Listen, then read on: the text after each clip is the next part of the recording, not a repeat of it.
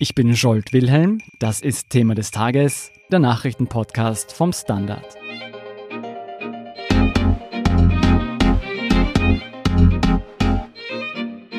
In Chile herrscht der Ausnahmezustand. Landesweit protestieren Menschen gegen die Politik der Regierung. Präsident Sebastián Piñera spricht von Krieg im eigenen Land und fährt schwere Geschütze gegen randalierende Demonstranten auf. Was wirklich hinter den massiven Ausschreitungen steht, erklärt Außenpolitikredakteur Florian Niedendorfer. Hallo Florian. Hallo Scholt. Sag mal, wie muss man sich die aktuelle Situation in Chile vorstellen? Seit zwei Wochen wird es in Chile schon demonstriert. Der Brennpunkt der Unruhen ist Santiago de Chile, die Hauptstadt des 80 Millionen Einwohnerlandes im Westen Südamerikas. Seit Sonntag sind jetzt auch Soldaten im Straßenbild der Hauptstadt präsent. So ist die Hauptverkehrsstraße Alameda mit Panzern besetzt. Ursprünglich waren die Proteste geprägt von zivilem Ungehorsam. Da sind zum Beispiel Menschen an den U-Bahn-Stationen über die Schranken drüber gesprungen, wo man eigentlich sein Ticket zwickt. Das Ganze war ursprünglich ein Protest gegen Erhöhung der U-Bahn- bzw. Metro- und Busfahrscheinpreise. Das ist ja mittlerweile weiter fortgeschritten. Mittlerweile sieht man Bilder von brennenden Zügen und Bussen. Wie dramatisch ist denn die Situation wirklich? Das ganze Wochenende über ist es in Santiago zum Bau von Barrikaden zum Beispiel gekommen. Busse sind angezündet worden und Dutzende Polizeifahrzeuge sind beschädigt worden. Über die sozialen Netzwerke wurden dann gleichzeitig Videos und Fotos verbreitet, die Polizisten und Soldaten zeigen, die auf Demonstranten schießen. Und was auch interessant ist, am Wochenende gab es überall im Land, also nicht nur in Santiago, sogenannte Casolerasos. Das sind Demonstrationen, wo Menschen mit Kochlöffeln auf äh, Töpfe einschlagen. Was hat es damit auf sich? Das ist eine äh, beliebte Protestform, die schon zu Zeiten der Militärdiktatur in Chile gebraucht wurde und die wir heutzutage zum Beispiel auch in Katalonien, also hier in Europa, erleben. Haben die Demonstrationen denn auch schon Todesopfer zu verzeichnen? Aktuell sind schon zehn Tote zu betrauern. Die zehn Leute, von denen ich weiß, sind infolge von Bränden gestorben. Das heißt, Supermärkte und eine Fabrik wurden angezündet, da waren Menschen drinnen und die sind dann dort in den Flammen gestorben. Santiago de Chile hast du schon erwähnt. Wo wird denn noch überall im Land demonstriert? Der Innenminister hat am Montag eine Ausweitung des Ausnahmezustands außerhalb von Santiago auf mehrere Städte und Provinzen angekündigt. Am Flughafen in Santiago sind hunderte Flüge ausgefallen und mittlerweile gibt es auch seit Sonntagabend in den Städten Valparaiso, Concepción und Antofagasta eine Ausgangssperre. Und das ist die erste Ausgangssperre seit Ende der Militärdiktatur 1990. Du hast es schon angesprochen, Auslöser war unter anderem die Erhöhung der Öffi-Ticketpreise. Ist das der wahre Grund für die Ausschreitungen? Nicht wirklich. Man muss wissen, dass in Chile die Preise für den öffentlichen Verkehr von einem Expertengremium festgelegt werden. Und dieses Expertengremium nimmt auf Treibstoffpreise und den Wechselkurs des chilenischen Pesos Bezug.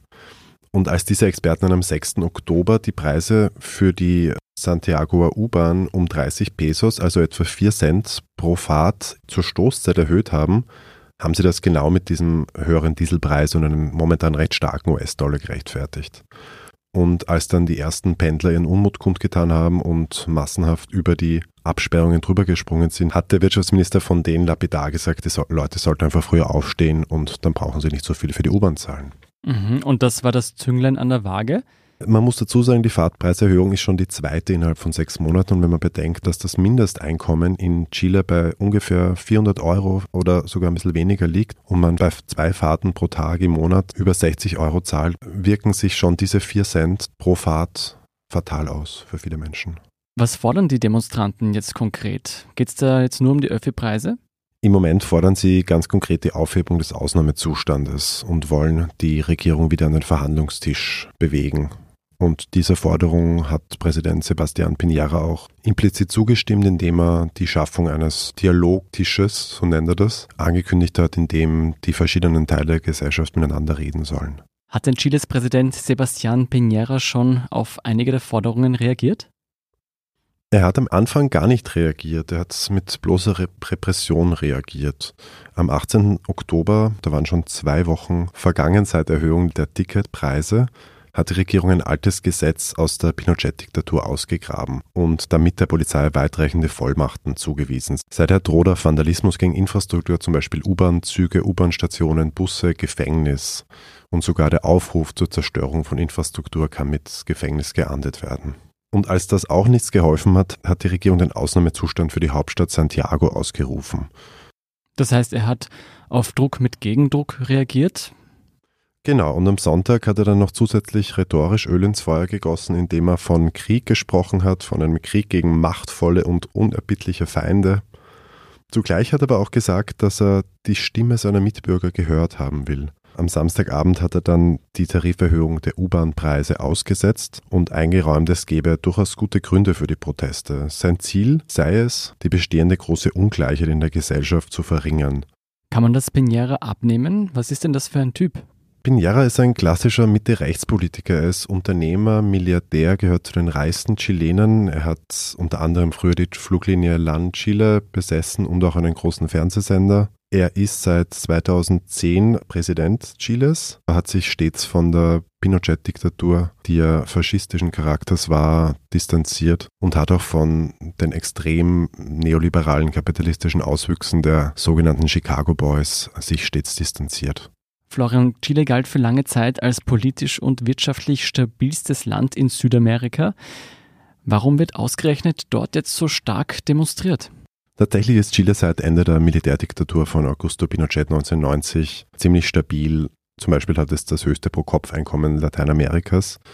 Allerdings der Wohlstand dort recht ungleich verteilt. Auch das ist für Südamerika jetzt nichts Außergewöhnliches, leider. Die Chilenen zahlen zum Beispiel ziemlich viel für ihre Gesundheitsversorgung, bekommen aber recht wenig dafür, was etwa die Wartezeiten in Spitälern und bei Ärzten betrifft. Und die Pensionen sind niedrig, auch deshalb, weil sie von Privatfirmen verwaltet werden, was ein Erbe der Pinochet-Diktatur ist. 2017 ist laut offiziellen Zahlen das Einkommen der 10% der reichsten Haushalte 39 mal so hoch wie das der ärmsten 10%. Was jetzt ein bisschen abstrakt klingt, verdeutlicht aber, dass die Schere zwischen Arm und Reich in Chile in den letzten 10, 15 Jahren nochmal weiter auseinandergegangen ist. Das ist jetzt nicht unbedingt Schuld von Piñera. Es gab schon 2006 und 2011 massive Proteste gegen diese soziale Ungleichheit. Er hat es jetzt aber auch nicht besser gemacht. Die Erhöhung der Metro-Ticketpreise war, wenn schon nicht der Anlass, aber zumindest der Tropfen, der das Fass dann zum Überlaufen gebracht hat. Das heißt, diese Demonstration richtet sich jetzt auch konkret gegen ihn. Das ist mittlerweile zu einer Protestbewegung gegen Sebastián Piñera ausgewachsen, genau. Inwiefern spielt es denn eine Rolle, dass bei vielen Chilenen noch die Bilder von der Pinochet-Ära im Kopf sind, also wo Panzer auch auf den Straßen waren und Soldaten? Ist das auch ein Grund, warum jetzt der Widerstand so heftig ist? Es ist bestimmt ein Grund dafür, denn wenn Panzer und Soldaten auf den Straßen patrouillieren, weckt das natürlich Erinnerungen an traumatische Erlebnisse, zumindest bei den älteren Chilenen weil Chile von 1974 bis 1990 eben eine rechtsextreme Militärdiktatur war, wo tausende Leute ermordet wurden oder äh, verschwunden sind. Wie sind denn die Reaktionen international ausgefallen zu den Demonstrationen? Von Seiten der internationalen Politik gab es bisher wenige Reaktionen. Was bekannt ist, dass vor chilenischen Botschaften auch hierzulande und im Rest Europas und der Welt demonstriert wird. Das österreichische Außenministerium rät im Moment Österreicherinnen und Österreichern, die in Chile unterwegs sind, zu erhöhter Wachsamkeit. Bis auf weiteres, ich zitiere, insbesondere in den betroffenen Gebieten soll man nur, wenn nötig und mit besonderer Vorsicht auf die Straße gehen und sich über lokale Medien und einschlägige soziale Netzwerke über die aktuelle Lage informieren. Außerdem solle man im Moment Menschenansammlungen meiden. Pinera muss natürlich jetzt rasch darauf achten, die Situation unter Kontrolle zu bekommen, aus vielerlei Gründen. Nicht zuletzt deshalb, weil Anfang Dezember ein Weltklimagipfel in Santiago de Chile stattfinden wird, wo tausende Journalistinnen, Journalisten, Politikerinnen, Politiker aus der ganzen Welt in Santiago eintreffen und tagen werden.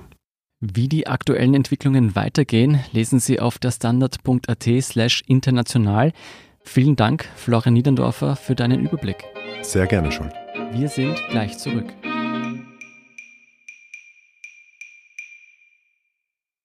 Guten Tag, mein Name ist Oskar Bronner. Was man täglich macht, macht man irgendwann automatisch.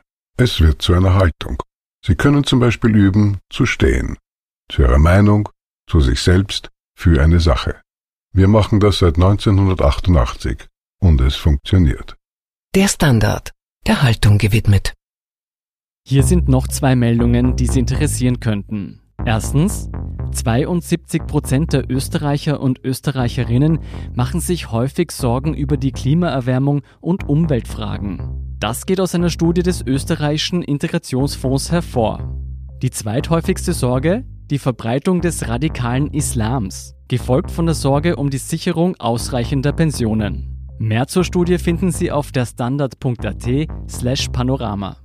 Zweitens, bei der Parlamentswahl in der Schweiz legten die Grünen kräftig zu. Einbußen verzeichneten die führende rechtspopulistische SVP, aber auch die Sozialdemokraten und die liberale FDP.